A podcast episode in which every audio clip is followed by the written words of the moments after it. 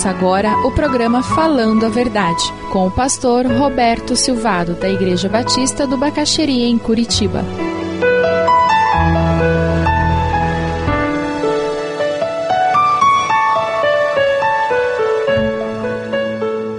Abra sua Bíblia aí, Deuteronômio 32, versículo 48.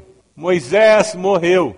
E que coisa triste, ele morreu sem realizar o seu sonho. Naquele mesmo dia, o Senhor disse a Moisés: Suba as montanhas de Abarim até o monte Nebo, em Moabe, em frente de Jericó, e contemple Canaã, a terra que dou aos israelitas como propriedade. Ali na montanha que você tiver subido, você morrerá e será reunido aos seus antepassados, assim como seu irmão Arão morreu no Monte Or e foi reunido aos seus antepassados. Versículo 51. Assim será, porque vocês dois foram infiéis para comigo na presença dos israelitas, junto às águas de Meribá, em Cádiz, no deserto de Zim, e porque vocês não sustentaram a minha santidade no meio dos israelitas. Portanto, você verá a terra somente à distância, mas não entrará na terra que estou dando ao povo de Israel. Ele foi perdoado por Deus, mas perdeu a bênção por causa do seu pecado. Você está perdendo alguma bênção de Deus por não ser obediente? A morte de Moisés nos alerta para o perigo de nós vivermos nessa vida sem termos um coração que obedece a Deus. Deuteronômio 34, a partir do primeiro versículo. Então, das campinas de Moabe, Moisés subiu ao Monte Nebo, ao topo de Pisga, em frente de Jericó. Ali o Senhor lhe mostrou a terra toda, de Gileade, Adã, toda a região de Naftali, o território de Efraim, Manassés, toda a terra de Judá, até o mar ocidental. O Negueb, toda a região que vai do vale de Jericó, a cidade das palmeiras, até Zoar.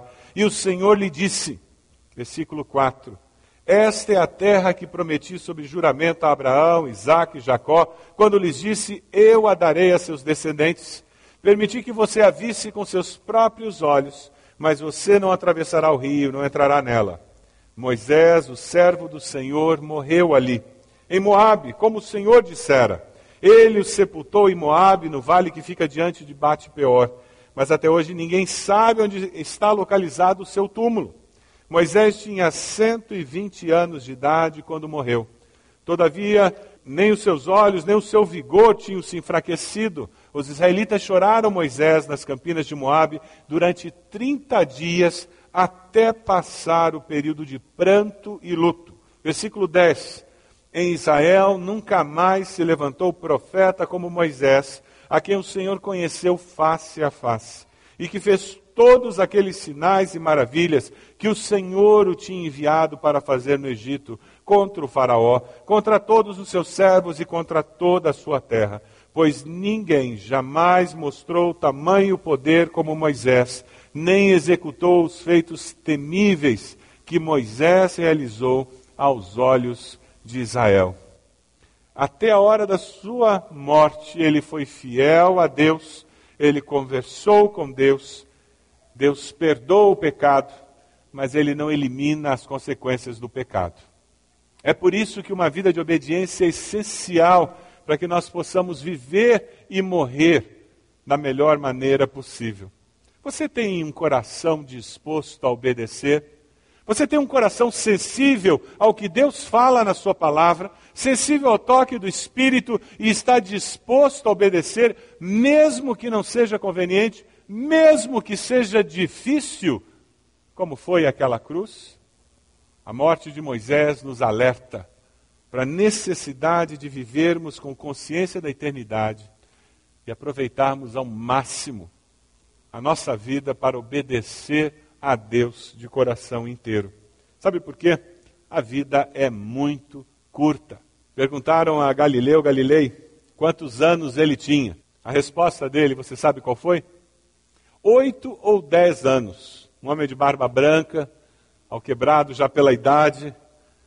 E as pessoas deram risada e ele logo explicou. Ele disse assim: Eu tenho, na verdade, oito ou dez anos porque os anos que tenho são os que me restam de vida, porque os já vividos não os tenho mais. Eu vou repetir a frase. Oito ou dez anos tenho, na verdade. Esses são os anos que me restam de vida, porque os anos já vividos não os tenho mais. Como não temos mais as moedas que já gastamos. Crescemos em sabedoria se valorizarmos o tempo como Galileu Galilei valorizava. Como passa o tempo? É uma das expressões que nós usamos. O tempo passa. Lamento informar, não é o tempo que passa. É você que passa. O tempo não passa. Nós é que passamos. O ter essa consciência nos faz viver de uma forma distinta. A certeza de que o nosso caminhar terreno tem um final é o melhor recurso para valorizar cada minuto de vida que ainda temos diante de nós. Como você está vivendo cada minuto de vida que Deus tem dado a você? Para que ao chegar lá no final, você possa dizer: Deus, eu fiz o meu melhor para o Senhor. E você possa ouvir: servo bom e fiel entra no reino do teu Senhor.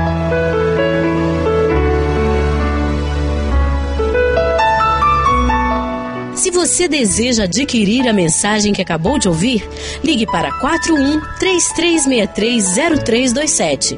Mencione o título ou o dia da mensagem e envie um e-mail para vida@ibb.org.br.